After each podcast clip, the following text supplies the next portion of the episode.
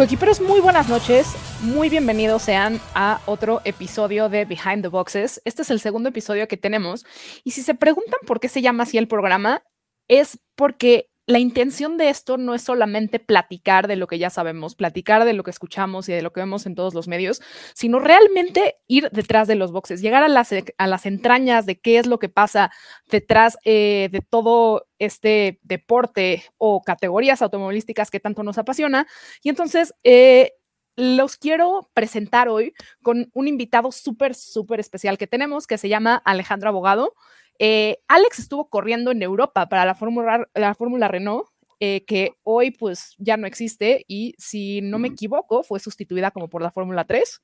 Entonces, eh, Alex, muy bienvenido. Muchísimas gracias por estar en, el programa. Sabemos que son dos horas más para ti. Entonces, te, te agradecemos la disposición. Sí, sin ningún problema. Qué gusto estar acá. Perfecto. Y también les quiero platicar que el día de hoy nos acompaña un colado que es el tío Raúl, el tío de los datos.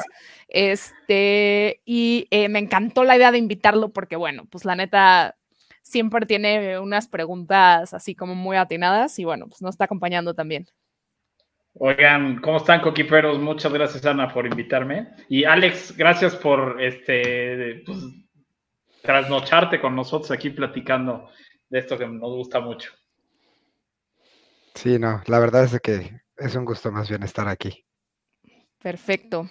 Oye, Alex, pues me gustaría, me gustaría empezar por preguntarte cómo fue que, que, empezaste con esto, ¿no? O sea, ¿empezaste desde chiquito en los karts o cómo fue? Sí, este, bueno, yo empecé, mi papá era piloto de go-karts y fue piloto en México, nunca logró ir más lejos de México. Este, yo empecé en los go-karts cuando tenía seis años en la categoría cadet que eran, pues la verdad eran motores bastante chiquitos, pero bastante divertidos.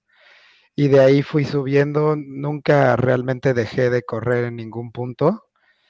Y este, a mis 12 años ya di mi transición a coches este, Fórmula, que empecé con la Fórmula B. Al principio era más que nada entrenamientos, jamás me metí como a carreras, creo que fue hasta los 13 años, si no me equivoco que empecé a correr la Fórmula B y de ahí la verdad es que se disparó bastante porque me fui de la B a la Skip Barber de Estados Unidos, eh, sobre todo el campeonato de la Florida.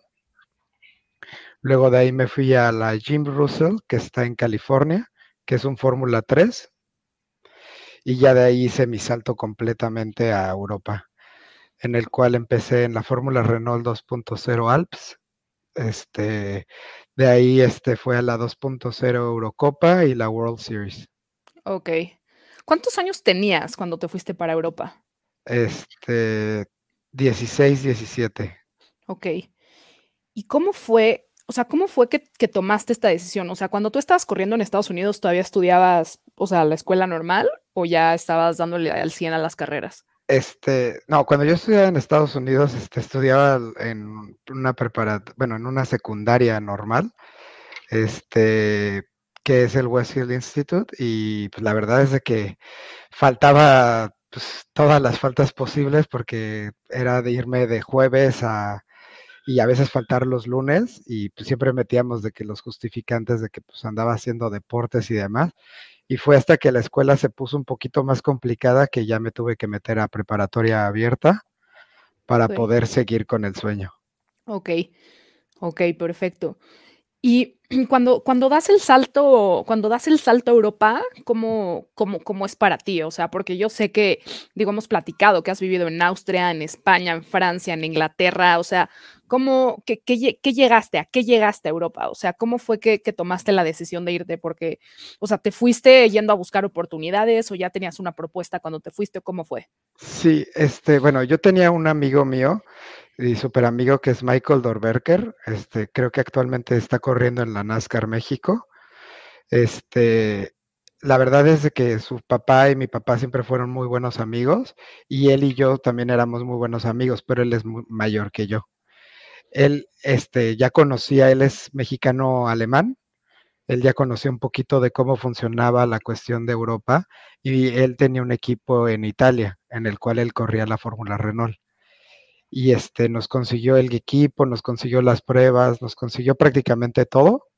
Y con él me voy a hacer el campeonato Alps, que es el italiano, que con Team Torino, que ahí fue como quien dice mi primer salto, que la verdad fue un golpe durísimo. Sí, fue un golpe durísimo, porque además no solo llegas a un nuevo país, una nueva cultura, y estás fuera de, de tus papás, estás fuera de todo, este, la, la, otra cosa también es que pues uno estaba acostumbrado a ganar todo en México, quedar primeros, segundos, terceros a lo mucho en Estados Unidos, y de repente llegas a Europa y eres el 23 y tú dices, ¿cómo? Y decías, oye, ¿y, y te, te, fuiste solo o, o iba tu familia contigo? Porque eso es muy importante. Sí, el, el, primer, por así ponerlo, el primer tour que me di en Europa, este, vino mi mamá conmigo y pues la verdad súper bien porque, pues, digo, tenía a mi mamá, tenía todo. Mi mamá es una persona que le encanta Europa, entonces siempre nos iba de que, ah, bueno, mira, para que no te aburras, vamos aquí, vamos acá, porque también estás pues, todo el tiempo en la casa, todo el tiempo en el gimnasio, todo el tiempo en esto, que llega un punto donde la vida se vuelve rutinaria, aunque estés en Italia, en Torino, la verdad se volvía muy rutinaria, muy cansada. Y la verdad, estando con mi mamá fue bastante divertido. Me imagino. Oye, y a ver, digo, estamos de acuerdo que en cualquier tipo de categoría, en cualquier eh, serial que entres, pues tiene un costo, ¿no? Y evidentemente, como tú decías, en México estás acostumbrado a ganar, quedar segundo. Este, me imagino que cuando llegaste a Europa, el estar a lo mejor en media tabla o, en la, o al fondo de la tabla es porque los costos son totalmente diferentes, ¿no? Sí, sí, la verdad es que, o sea, los costos, los costos de las categorías cambian mucho y además es muy radical el cambio. En México prácticamente tú contratas a tu mecánico, tú contratas, compras el coche, tú este, prácticamente haces todo. En Estados Unidos lo que es la Skip Barber es una categoría escuela, lo cual significa todos los coches son iguales, los mecánicos son iguales, este, no tienes ingeniero ni nada, o sea, prácticamente te subes al coche y le das. Te lo rentan, por así decirlo. Ajá, te lo rentan por la carrera y ya. Y ya cuando llegas a, a, Europa, este, pues llegas al equipo y no sabíamos bien al principio cómo era la cosa y de repente nos damos cuenta que pues sí hay piloto 1, piloto 2, piloto 3, el favorito, el este. Sí hay equipos que la verdad, o sea, aunque se supone que todos los coches son iguales y todo el setup son iguales, o sea, hay equipos que tienen motores nuevos cada temporada y hay equipos que pues, tienen motores de hace tres temporadas que aunque claro. te dicen tiene todos los servicios y todo, pues no, no, no es lo mismo. No es lo mismo, claro. Este, allá el equipo, o sea, tú le das este el dinero al equipo. Y el equipo es el que prácticamente te brinda los servicios completos, coche, llantas, mecánicos, ingeniero, este, el telemetrista. Te dan, te dan todo el paquete, pero dentro de ese paquete hay otros paquetes que puedes como claro. pedir. Los upgrades, ¿no? Ajá, que de esos upgrades, este, lo complicado es, por decirte, en un equipo luego me entero que este, mi compañero de equipo pedía coche completamente nuevo, o sea, sacado de fábrica desde inicio. Y le decía al equipo, es que yo no se puede y demás. Y le dice, ¿cómo que no se puede? Aquí está el dinero, quiero coche nuevo completamente cada temporada. Madre mía. Y ahí es donde, donde pues sí cambia un poco, o sea, sí, sí lo ves y dices, ¿cómo es posible que este chavo, que yo sé que es mediano, o sea, piloto mediano, porque Ajá. la verdad no era ni malo ni bueno, le, le, va mejor, el coche no le falla nada, este, sí, claro. y a mí me falla todo, ¿no?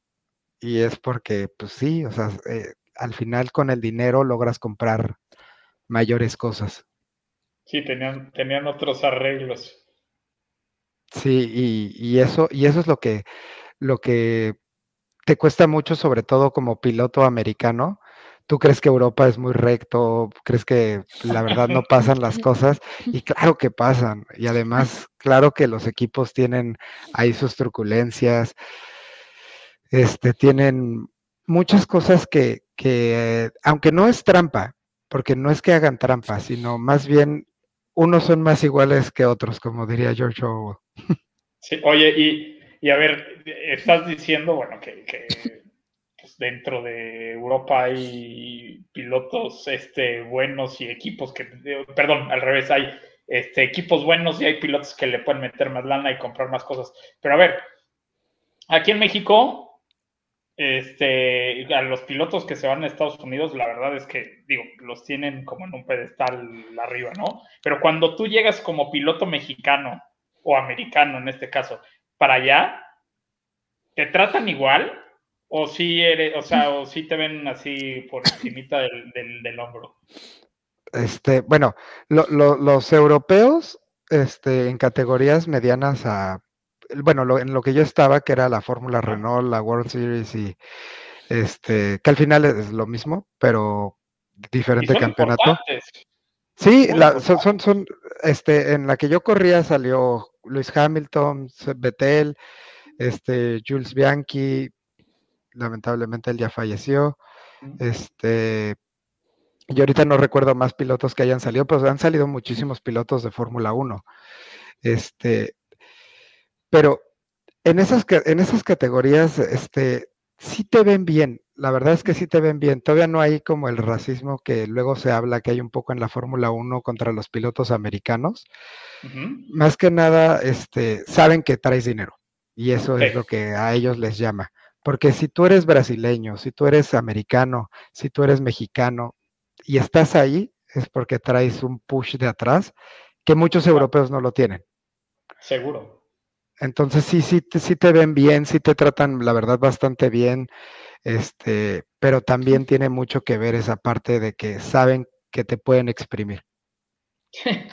Sí, sí, sí. Y es algo que, o sea, es algo que pues cuesta decirlo, pero pues es este, pues es una realidad que ya cuando lo ves desde afuera dices, sí, o sea, lo que ellos buscan es dinero, es negocio. Al final, el tener un equipo en esas categorías es un negocio. Ah, no, bueno. Claro, sí, sí, sí. Como todo. Oye, Alex, tú sabes, tú sabes más o menos, digo, así a grandes rasgos, cuánto cuesta. Sabemos que, la Fórmula Renault ya, ya, no, ya no está, ¿no? Pero ¿cuánto cuesta más o menos estar en esa categoría una temporada? La verdad, este, los números no, no, no los recuerdo bien. Este, recuerdo que te costaban 900 euros los sets de llantas, este, la categoría general, no, no, no, recuerdo bien los precios y además los precios ya han cambiado muchísimo. Sí, claro. Actualmente los coches tienen más tecnología de, de los que yo corría, o sea, el que yo corría, el más tecnológico, no se compara con los de ahora. Sí, claro. Y también depende mucho del equipo. O sea, si, si tú corres, por decirte, yo que corría en Team Torino, que era un equipo nuevo, mediano, así corres con Prema, que era el mejor equipo europeo, eh, europeo pues el precio, eh, el precio fluctúa muchísimo. y también depende mucho que, con, qué recomendación llegues. Sí, sí, exacto, justo. sí, es que, a ver, eh, platicando hace poco con, con, un piloto mexicano, no voy a decir quién porque me cae gordo, este, pero no es cierto, Alex Berumen, te mando un abrazo. Oye, no, decía que o sea, la diferencia de correr Fórmula 4 eh, acá en México a correrla en Estados Unidos podría haber hasta 200 mil dólares de diferencia al año. O sea, digo, son categorías más pequeñas, pero no me, o sea, no me quiero imaginar este, lo que puede llegar a costar allá. Digo, si estás hablando que un set de neumáticos te vale 900 euros, ¿cuántos, cuántos te avientas por, por fin de semana?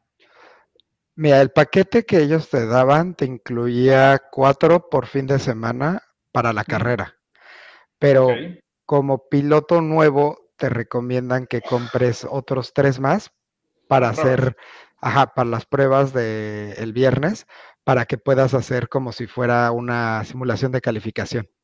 Ok. Porque las llantas nuevas, al menos en mi categoría, tienen tres vueltas que son las top y después de eso se pierde como un líquido que tiene la llanta y ya la llanta ya no tiene el mismo agarre, ya no tiene el mismo performance, hasta lo sentías en el volante.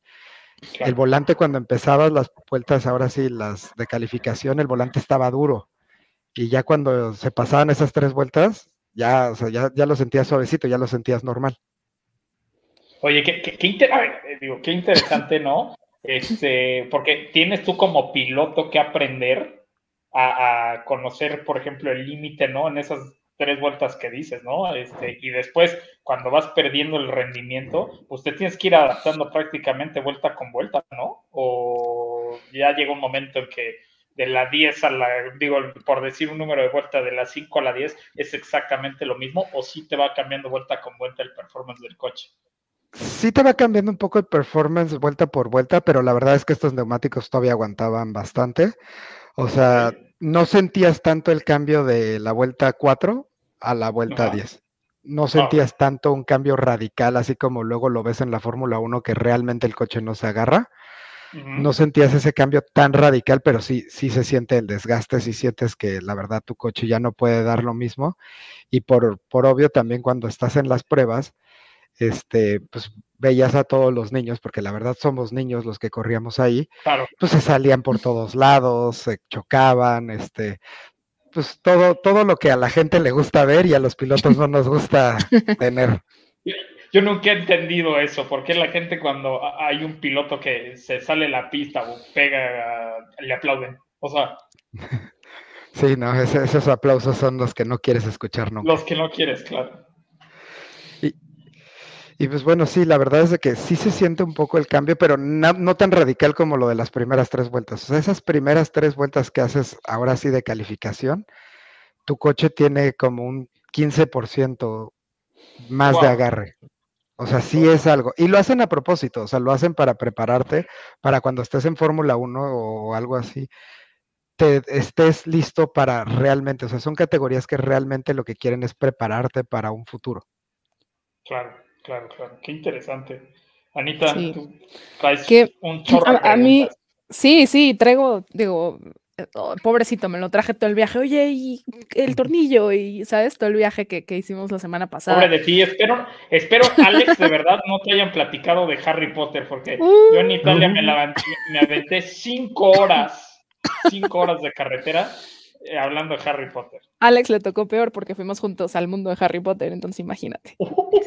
Lo siento mucho. Pero, eh, no, a ver, algo que, que, que, me, me acuerdo cuando, cuando lo conocí, que me contó y que eh, me, me, impresionó, o sea, me impresionó mucho, pues es que claro, en ese momento eh, se codeaba, ¿no? Con, con, con, pilotos que han pasado, que están ahorita en la parrilla de Fórmula 1. Estuvo corriendo con Max, con Kvyat, con Albon, con Bianchi, con Gasly, me parece que también. No, con Gasly creo que no. Creo que con Gasly no, con Debris. Con Debris. Y por ahí me, me, contó un, un, desliz que tuvo un día con Albon, que, que me pareció muy, muy cómico. Entonces, eh, me, me, estabas contando por ahí también, eh, Alex, que los pilotos que vienen del continente americano, sobre todo los que vienen de la escuela de Estados Unidos, son muy limpios. Que, o sea, que, que, que vienen con, con, estas reglas que ponen en Estados Unidos que en Europa de pronto no son tan así. Entonces, eh, a ver si, si nos pudieras platicar un poquito más de eso. Sí, bueno, eh, en Skip Barber, donde yo prácticamente empecé mi escuela ahora sí de fórmulas, este, pues no te dejan pegarte. Si, si tú llegas a pegar con un coche o algo, o ven que hubo un golpe, te piden que pases a pizza revisión del coche, que prácticamente es decir, perdiste tu carrera. O sea, revisión de coche. Ajá, un stop and go, o sea, y además se tardan casi un minuto, entonces ya, o sea, lo que tenías de posibilidad, no. Entonces la, la gente se vuelve muy limpia.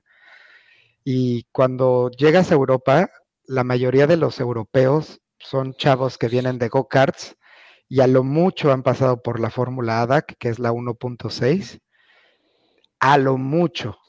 Entonces son niños que creen que vienen todavía en un go-kart y de repente lo veíamos o sea, nos regañaban de que así de que tiro por, por carrera en la junta de pilotos de que nos decían, por favor no hagan esto, no se estén pegando, no estén haciendo esto, no estén haciendo aquello.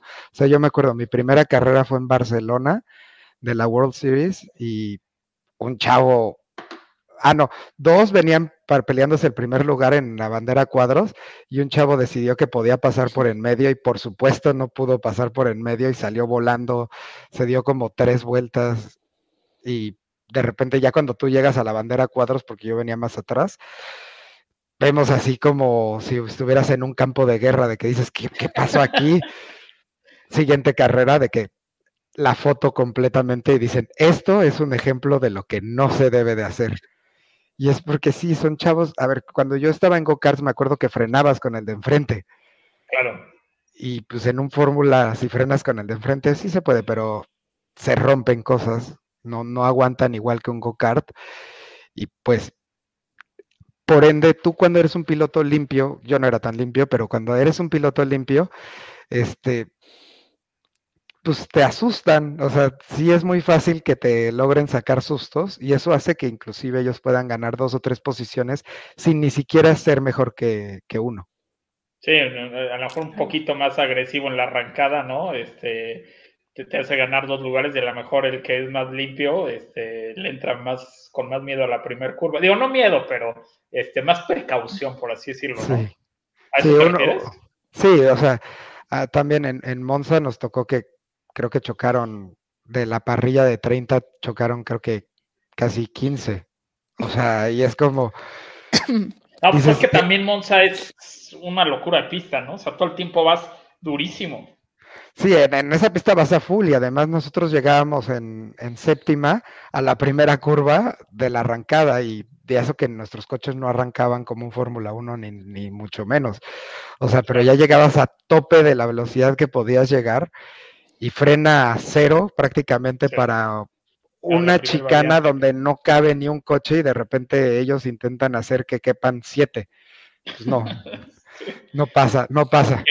Que, fue donde fue donde Max y Hamilton en 2020 se tocaron y acabó uno arriba del otro, ¿no? Sí, sí. Y, y, eso, o sea, ese tipo de manejo de Max y Hamilton es prácticamente el manejo de los chavos europeos. O sea, es un manejo muy agresivo, muy aguerrido. No necesariamente es tan bueno porque luego no terminan carreras y al final lo que un equipo quiere es que tú termines las carreras y que el coche llegue sano y salvo. Claro. Porque si lo estás rompiendo cada carrera tampoco es un, un buen resultado, aunque hayas hecho lo mejor posible. Y pues la verdad, yo me acuerdo que en mi carrera de Monza yo me fui por el escape, dije, por aquí no paso, ya mejor que me avisen por radio si tengo que dejar pasar a alguien o no, y ya que se hagan bolas. ok. Oye, y Alex, ah, ¿tienes, o sea, algún recuerdo específico de, una experiencia, pues así, que te haya dado miedo, una experiencia aterradora mientras estabas manejando el monoplaza? Yo, yo me acuerdo que cuando llegué a Europa, lo que más me aterraba era la lluvia. Se me fue quitando bastante, pero mi primera carrera de lluvia fue Spa que además no es un circuito tan bello para tener lluvia. No, no, no. Y, o sea, de, estar así en los boxes y de repente ver que se está diluviando y dices, ¿qué, ¿qué, es lo que voy a hacer? Y la verdad es que en los coches que yo corría, las llantas y todo no eran tan específicas de carreras cuando yo llegué a Europa, entonces pues eran casi llantas de calle, se agarraban en toda condición. Cuando llegas a, las categorías grandes, la verdad es que el coche flota, no ves absolutamente nada por el spray. En Spa hace frío, las, las, gotas de agua duelen, o sea, cosas que no te dicen, pero las gotitas de agua se sienten como agujas clavándose en tu cuello y en tu pecho. Este fue completamente aterrador ese día ese día sí me bajé del coche diciendo qué, qué es lo que estoy haciendo. Que te dicen tienes que pasar Rush prácticamente a flat y tú dices como si esa cosa tiene ríos. Sí, sí, sí, préstenme una lancha porque. Sí, no, no. Y es, que aparte por, por la altura o por la inclinación que tienes este, en Rush, pues literal se hacen ríos. El, el año pasado le tocó a Norris este, acuaplanear ahí y se puso un santo golpe. Sí, sí, justo. Eh, el, el, aquaplaning que te decían que evadieras, porque es el conocido, es justamente en la parte de la entrada, ahí se hace un laguito. Y te dicen, evádelos, ábrete a tanto más, y pasa pues, por ahí intentando no tocar la pintura porque la pintura se vuelve muy resbalosa con el agua. Y tú así de, ok, sí, sí te, sí te entiendo la lógica, pero la cosa es de que no veo. O sea, los coches de enfrente no me dejan ver absolutamente nada. Vas volando prácticamente por instrumentos viendo, ah, mira, aquí dice el 100. Pues, pues aquí era a la izquierda, esperemos que esté libre. Madre mía, no, no, a ver, la verdad es que se necesita mucho valor para poder hacer eso. Yo siento que ya no es tanto valor, ya es más locura y amor, amor al deporte. válido. Sí, sí. Válido, válido. Oye, y cuando te vas encontrando, eh, Alex, con todas estas experiencias, estando allá, con todas estas cosas nuevas que, que no sabían, porque es justo de lo, que, de lo que queremos hablar en este programa, ¿no? Todo lo que no se habla. O sea, ¿cómo, cómo te fuiste preparando mejor para estas cosas? O sea, no, no necesariamente para la lluvia, pero ¿qué crees tú que como piloto te hizo prepararte mejor? O sea, a lo mejor ejercicio, o sea, físico, o acercarte más a los ingenieros, o estudiar, o qué, qué fue lo que para ti hizo un cambio, ¿no? O sea, representó una mejoría clara. Ah, bueno, para, para mí el cambio principal fue cuando ya por fin yo llego a Inglaterra.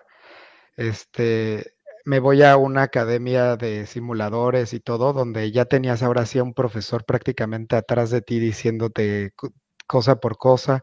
Este, una de las cosas muy padres de esta academia que se llama ISON, está prácticamente afuera del circuito de Silverstone, es que te ponen unos lentes para ver dónde estás viendo y te empiezan a decir que siempre veas al frente, porque todo el mundo tendemos a ver como lo que tenemos más próximo y pues la verdad es que en un coche de carreras eso no es la, forma ideal. La forma ideal es ver adelante.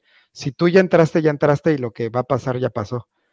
Prácticamente tienes que andar pensando en el siguiente paso y eso es lo que te prepara mentalmente para poder seguir adelante y sobre todo empezar ahora sí a hacer buenos tiempos, empezar a ser este, un piloto mucho más eficiente a la hora de manejar, ya no estar preocupándote por lo que ya pasó, sino preocuparte por lo que va a pasar. Y ellos también te ponen un, entrenamiento físico, te ponen un entrenamiento mental, te, van te meten a psicólogo prácticamente para que este, el psicólogo te ayude. Porque pues, la verdad es que los bajones, inclusive de ánimo, de autoestima y todo, pues sí sí se dan bastante porque luego te va muy bien una carrera y la siguiente te va muy mal y como chavo claro. joven que eres, este, pues la carrera mental también se va agotando. Y este, ellos, la verdad, sí te ayudan bastante. Digo, no es la única academia que hace todos estos servicios, pero al menos fue la que a mí me funcionó mucho.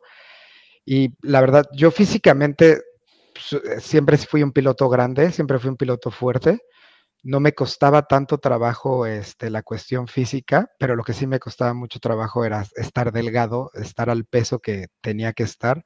Y la verdad es que también ahí te ayudan mucho, porque te ayudan con dietas, te ayudan a hacer ahora sí el ejercicio que tú realmente necesitas para estar ahí. A mí no me servía hacer pesas como por decirte a Debris. A Debris, que es alguien muy ligero, le convenía hacer pesas para estar fuerte. Yo tenía que prácticamente hacer natación y correr todo el día para poder más bien estar ligero. Ok. Órale.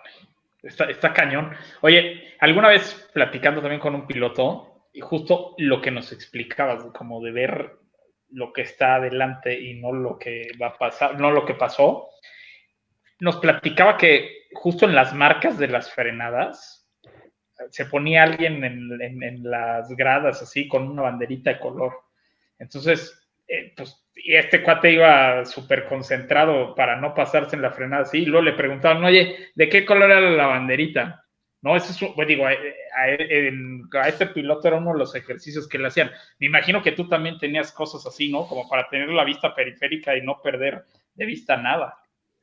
Sí, a, nosotros, bueno, a nosotros lo que nos hacían es de que nosotros tenemos los letreros de 100, 200 y todo eso, y siempre te decían, frena en el 100, pero a lo que nosotros nos ponían, nos ponían unos lentes en el simulador que ve ah. dónde exactamente estás viendo.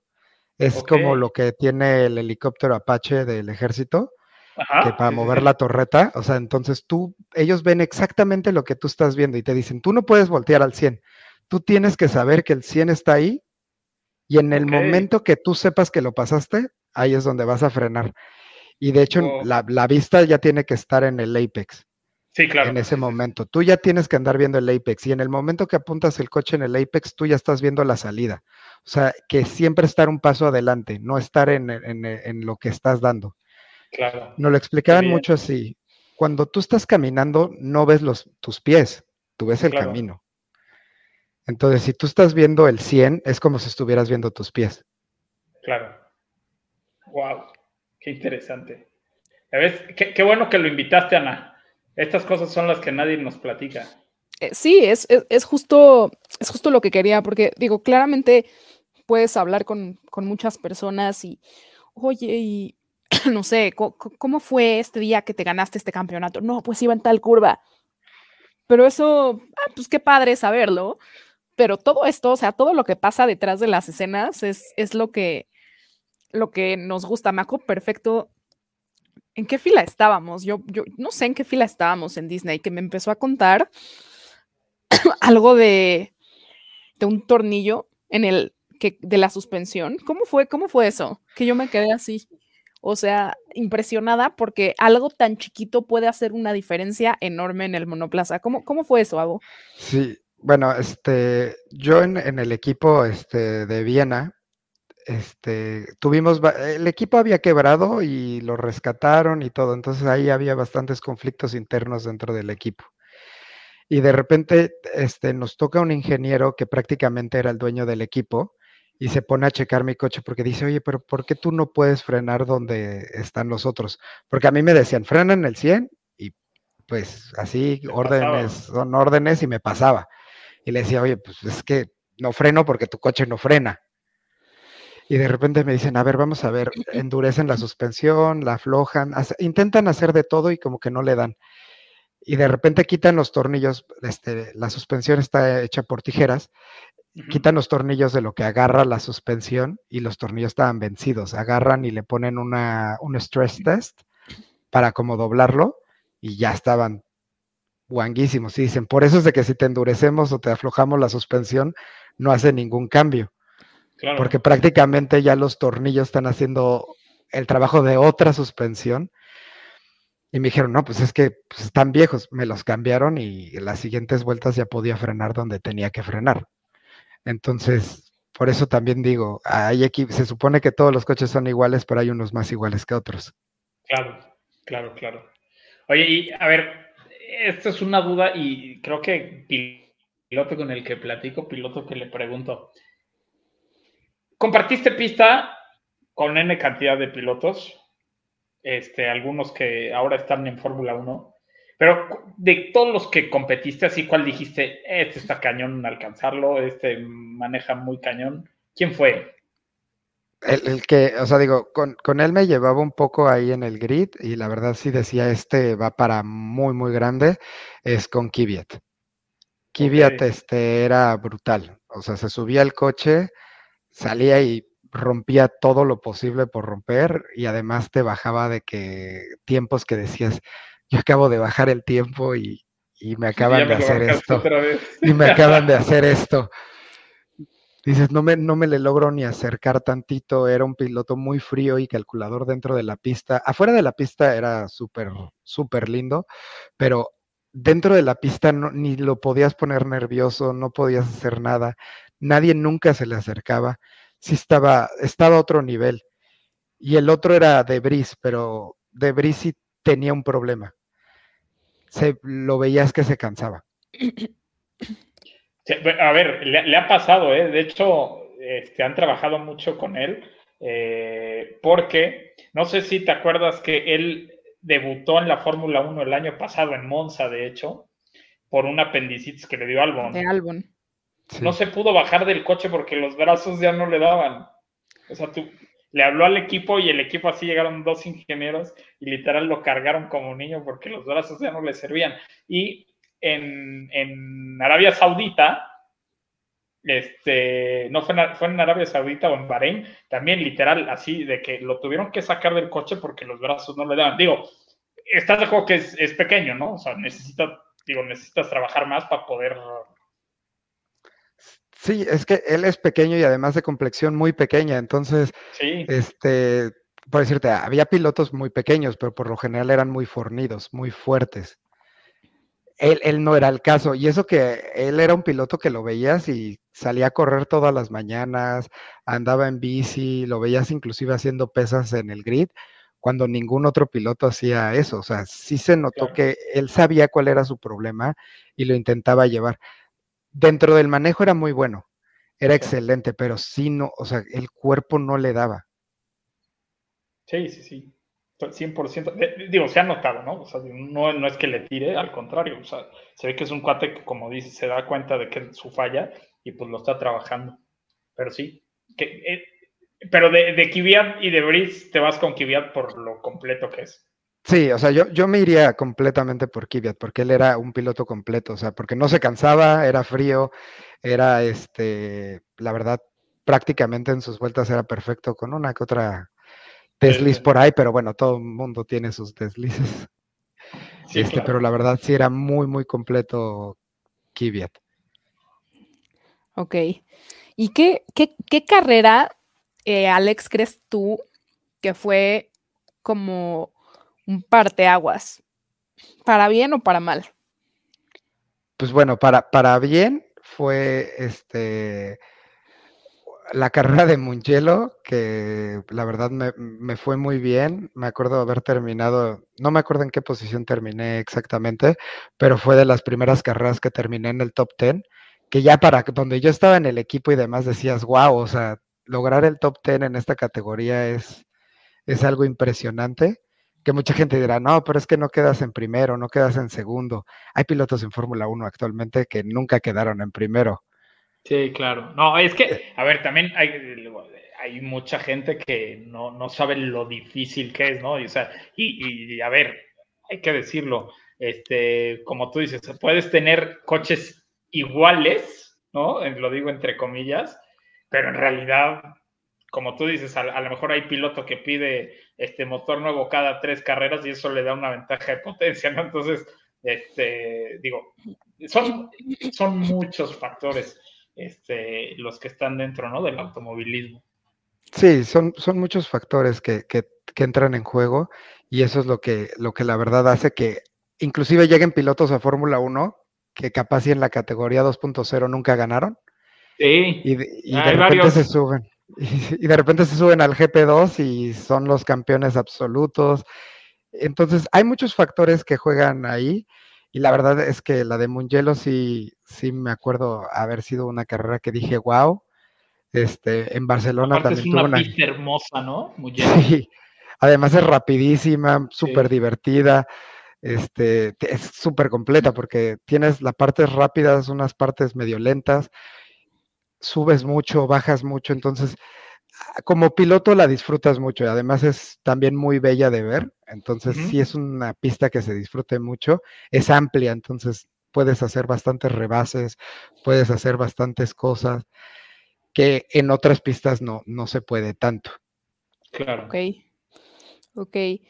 Oye, y hablando de esto que, que dices que Kvyat, pues que era muy frío y, y, que en algún momento tú dijiste que, que tú no eras tan limpio. ¿Cómo consigues? Luego, luego atacar, qué bárbara. Claro, claro. Es que es lo que le gusta a la gente.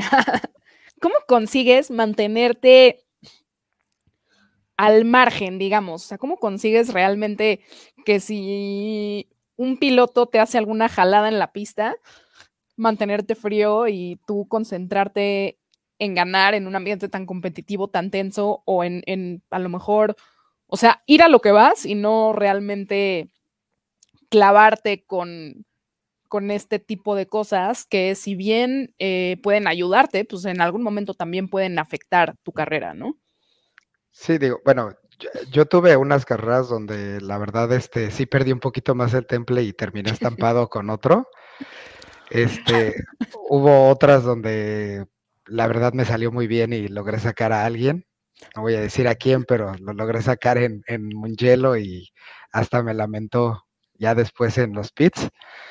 Este, y hubo otras donde la verdad, yo la verdad era un piloto que hasta eso controlaba muy bien la presión.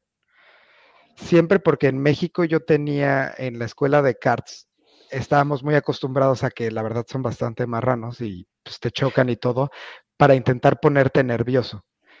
Y ya de ahí te acostumbras y de repente veías a otros pilotos que no estaban tan acostumbrados a eso, sobre todo los pilotos muy punteros, cuando de repente se les llegaba a ir medio mal y te les ponías atrás, bastaba con que les empezaras a enseñar el coche en los espejos para que solitos se salieran en una curva. Y de repente veías que se salían a la grava y ahí se iban y decías, ya, ya hice lo que tenía que hacer. No le tuve que ni pegar. Ya sé, oye, no sé si vieron este fin de semana NASCAR. Dani Suárez, justo en, la entrada a boxes, le pega dos coches, ¿no? A uno lo rebasa así sobre la línea de boxes ya entrando. Y pues ya pasa toda la carrera. Dani Suárez prácticamente iba a acabar en cuarto la carrera y a uno de los pilotos que le pegó en la línea boxes, lo mandó a último. O sea, se desquitó durísimo. Me imagino que a eso ibas, ¿no? Que si de repente este, pues ya tenías una buena carrera y a lo mejor te pegó alguien, tú, o sea, tú alguna vez literal tocaste a alguien este, a propósito, sí. Sí, sí, sí, sí, como unas cuantas veces. sí, la verdad, la verdad es que sí, o sea, digo, ya no corro, entonces la FIA no me va a hacer nada, pero este sí, sí le llegué a pegar una que otra vez a uno mañosamente. Ajá. A veces no era tan manchado el pobre, pero pues estaba estorbando. Entonces, entonces sí, o sea, la verdad es que sí, sobre todo los mejores lugares para pegarles a alguien, ahora sí, de la forma justa y limpia, es que cuando tú tienes la parte de adentro, muchos te intentan cerrar para que no puedas, este, para que no puedas, para que no puedas entrar con la misma velocidad a, las curvas. Y pues ahí siempre, si tú tienes al menos la llanta delantera adelante de su llanta trasera, el que tiene todo para perder es el, claro. Porque... Hamilton, Hamilton nos ha podido enseñar en algunas ocasiones justo lo que estás platicando ahorita. Sí, porque nada más se resbala tantito el coche y ya con eso es más que suficiente para sacarlo. Como además vienes con las fuerzas G de, la, de la, curva, con el mínimo roce ya lo, lo sacas y, se va, se va completamente a la grava. Por lo general no, no quieres que choque, pero pues sí te lo quitas de enfrente. Este, otro, otras formas de meterles presión era en pegarles en la parte de atrás ligeramente para que pues para que sintieran la presencia, nada más que ahí sí tienes que tener cuidado porque si frenan mucho, pues terminas estampado en el, en el otro y pues ahí sí se acabó la carrera para los dos. Claro. Oye, ¿y qué, qué circuito era tu, preferido y por qué? A mí mi favorito es Spa, porque me costó mucho trabajo, pero siento que del trabajo nació el amor. O sea, es un circuito que lo corrí muchísimas veces y eso de que pueda llover en una parte y en otra parte esté seco, le mete una dinámica. Es que es grandísimo. Fíjate que yo tuve chance de manejarlo en 2014 este, es gigante, entonces de repente, como dices, hay una parte de este, que está lloviendo, a lo mejor en la parada del bus, ¿no? Ya sabes, y, literal puedes estar donde está la casita, se me acaba de ir el nombre, y está seco. O sea, es impresionante eso. Sí, sí, la verdad es que es un circuito impresionante, es favorito de muchísimos pilotos por lo mismo. Es un circuito rapidísimo que además terminas con el cuello, así que dices, ay, ¿qué, fue lo que sucedió? Pero siempre, siempre te bajas con una sonrisa, la verdad, de ese circuito. Es, es algo espectacular, es espectacular para la vista. Es un circuito que se disfruta mucho. Tienes muchísimas zonas de rebase, muchísimas. Muchísimas. Y además es un circuito donde puedes pelear mucho. De repente estás en, si estás en una bolita de cuatro peleando, de repente estás hasta atrás y de repente en una curva estás hasta delante de la bolita y dices, ¿cómo, cómo, pasó? No sé, pero qué bueno que estoy aquí. Oye, es que aparte, digo, son, mide 7 kilómetros con 4 metros exactamente el circuito, pero literal, como dices, o sea, prácticamente todo el tiempo puedes ir este, peleando, rebasando. Esa, eh, es, ancha, digo, yo la manejé en un coche deportivo, no la manejé en, un monoplaza, pero pues a mí se me hizo bastante ancha, pues literal, Este, ¿qué te gusta? Este, ¿cuánto mide la, la recta, este, la que está pasando Radillón? Es, creo que kilómetro 200, ¿no? Sí, creo que kilómetro, creo que un kilómetro 200, un kilómetro 300. Que por ahí anda, pero, pero, es ah. larguísimo. O sea, literal, digo, en un monoplaza te le ponías atrás a alguien y la succión te ayudaba prácticamente a pasarlo a la mitad de la recta, ¿no? Sí, y, la verdad es que también es otra cosa. Cuando ya empiezas a jugar con coches aerodinámicos, la succión en las curvas te juega un arma de doble filo. Sí, sí, sí. En la recta tienes todo, pero cuando llegas a la curva dices, mi coche no se agarra para nada. Por, por, lo, por lo mismo. Alex, a ver una pregunta. Tú vas atrás de alguien en una curva y estás pues a lo mejor teniendo succión. El de adelante se te quita, se te mueve y tu coche sin control, ¿ah? Sí, sí, sí, se siente el, golpe distinto de, la aerodinámica.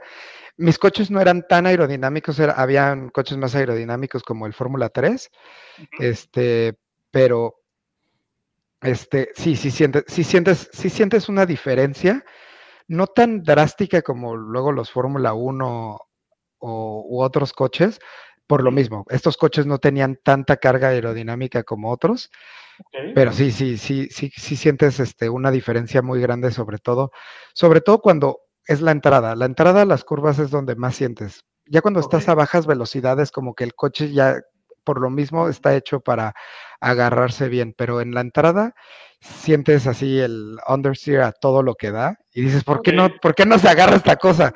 Y ya de repente entras y y dices, bueno, ya al menos lo logré.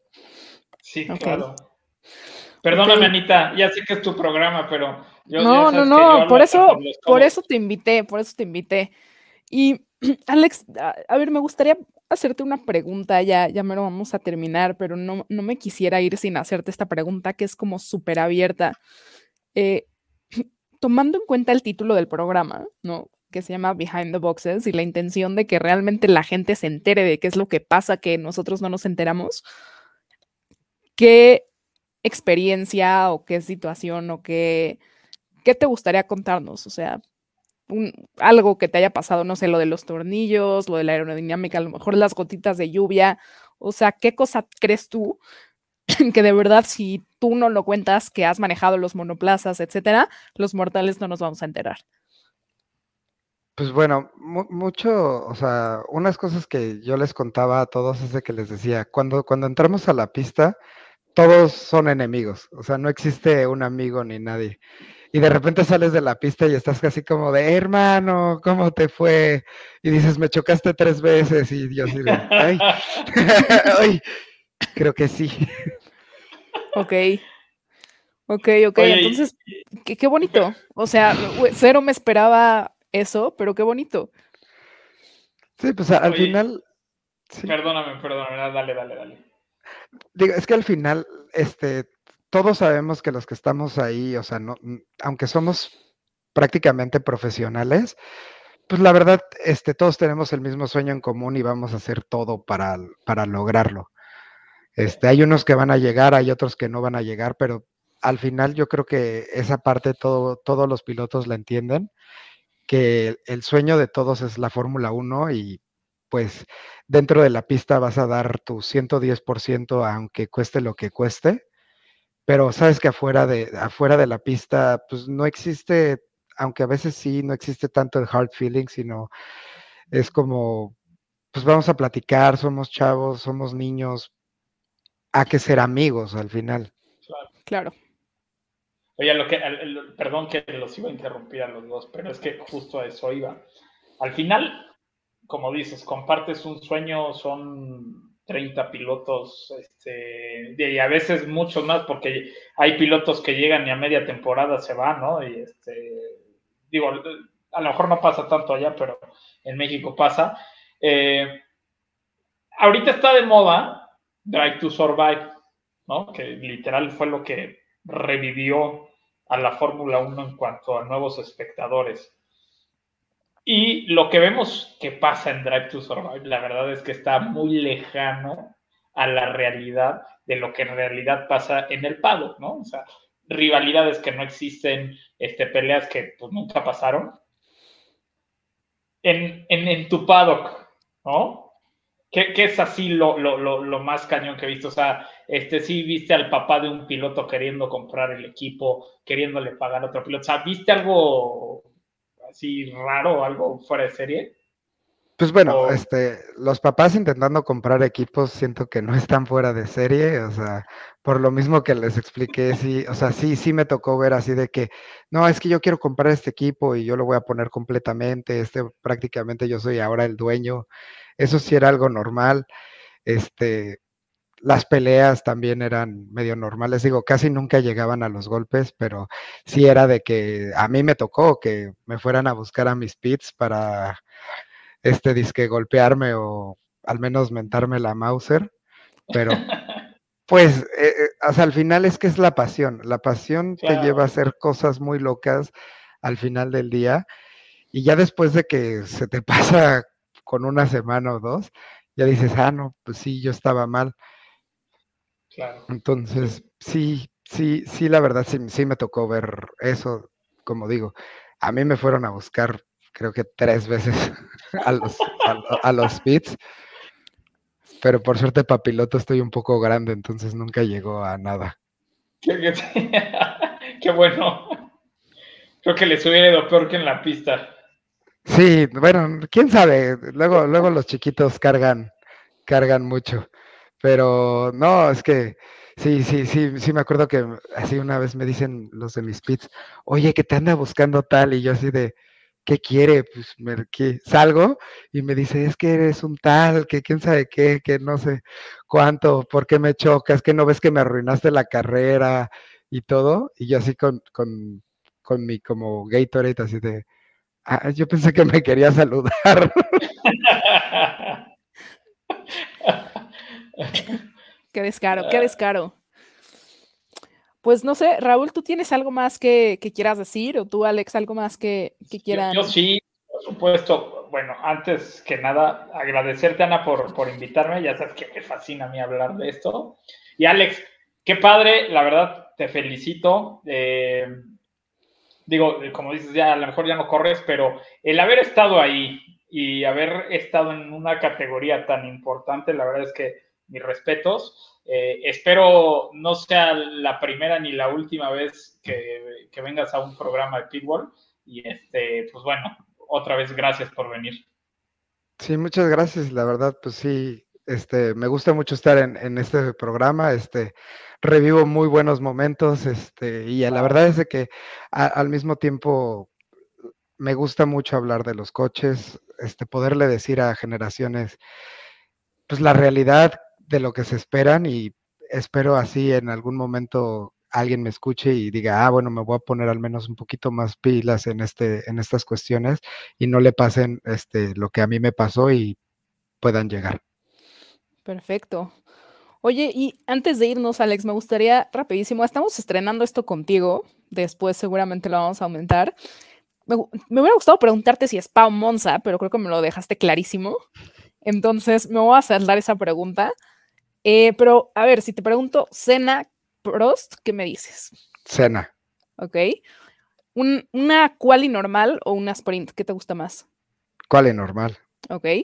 ¿Un circuito callejero o un circuito, o sea, una pista fija? Un circuito permanente. Ahí sí está difícil. Es que a mí me gustaban mucho los circuitos callejeros por, por la cuestión de, de que tienes la adrenalina a tope, a tope, porque pues cualquier error es muro, pero los circuitos normales por lo general te dan muchísimo más, ah, más este, partes para poder hacer rebases, para poder hacer cosas, mientras en un circuito callejero prácticamente la calificación es la que te dicta cómo, cómo termina. Ok. Eh, ahora, a ver, Alonso Vettel. Yo creo que Alonso. Ok. Y a ver, ¿Schumacher o Mika Haikinen? No, Schumacher. Ok. Raulito, a ver. Hoy que estábamos haciendo la arquitectura de estas preguntas, ¿alguna más que se te haya ocurrido? No, no, o sea, es que, a ver, esto es mucho de sensación. Por ejemplo, a mí, digo, me van, todos me mientan la madre siempre, Alex.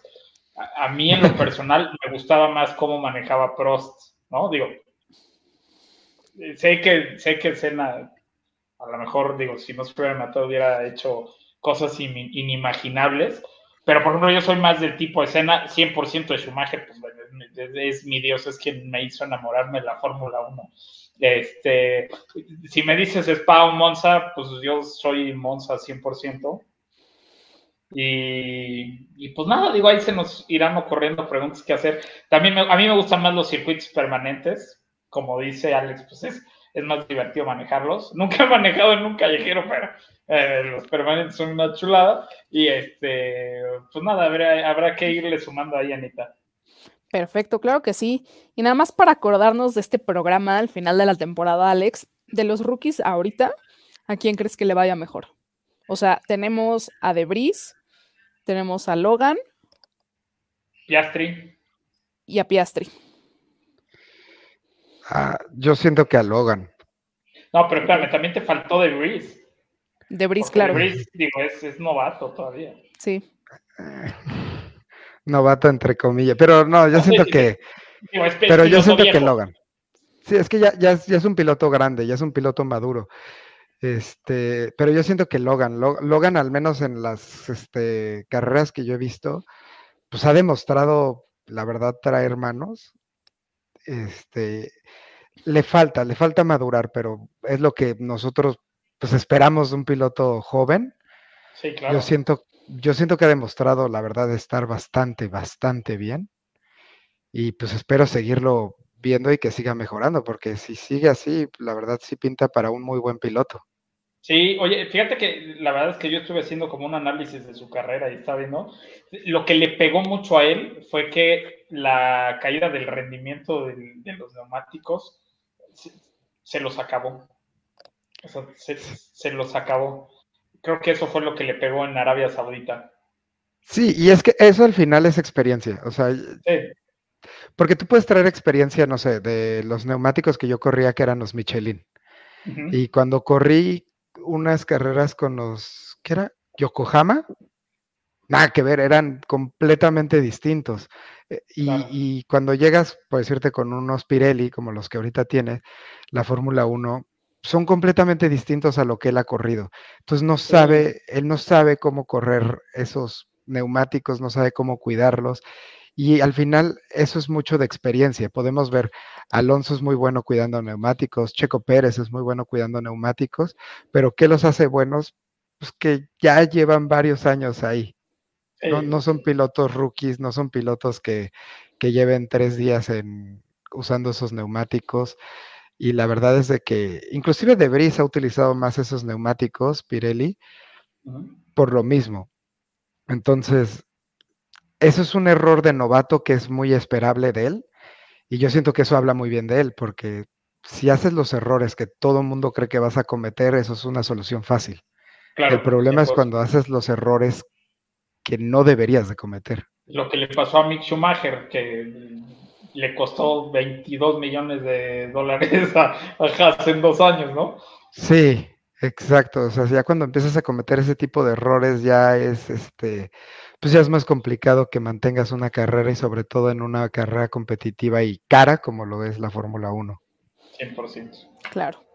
Alex, pues muchísimas gracias. De verdad, te agradezco muchísimo haber estado aquí, haberte tomado el tiempo y que hayas sido tan abierto y nos hayas contado estas cosas que son de las que nos queremos enterar. Entonces, como bien ya lo dijo Raúl, eh, definitivamente espero que no sea la última vez que, que te pases por aquí. Y pues de verdad, muchas felicidades y, y pues nada, estaremos, estaremos en, en, contacto para ver si, si a Logan si le va bien o no.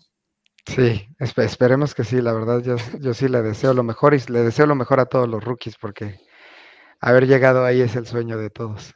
Claro, claro. Así es. Pues muchas gracias, Alex, de verdad. Muchísimas gracias por, por estar y, y pues un abrazo, un abrazo hasta allá. Un abrazo. Pero ¿dónde te pueden seguir los coquiperos? Este, bueno, yo actualmente ya no tengo este un Instagram este, de competición, pero siempre me pueden seguir en mi página de Facebook, que es Alex Abogado.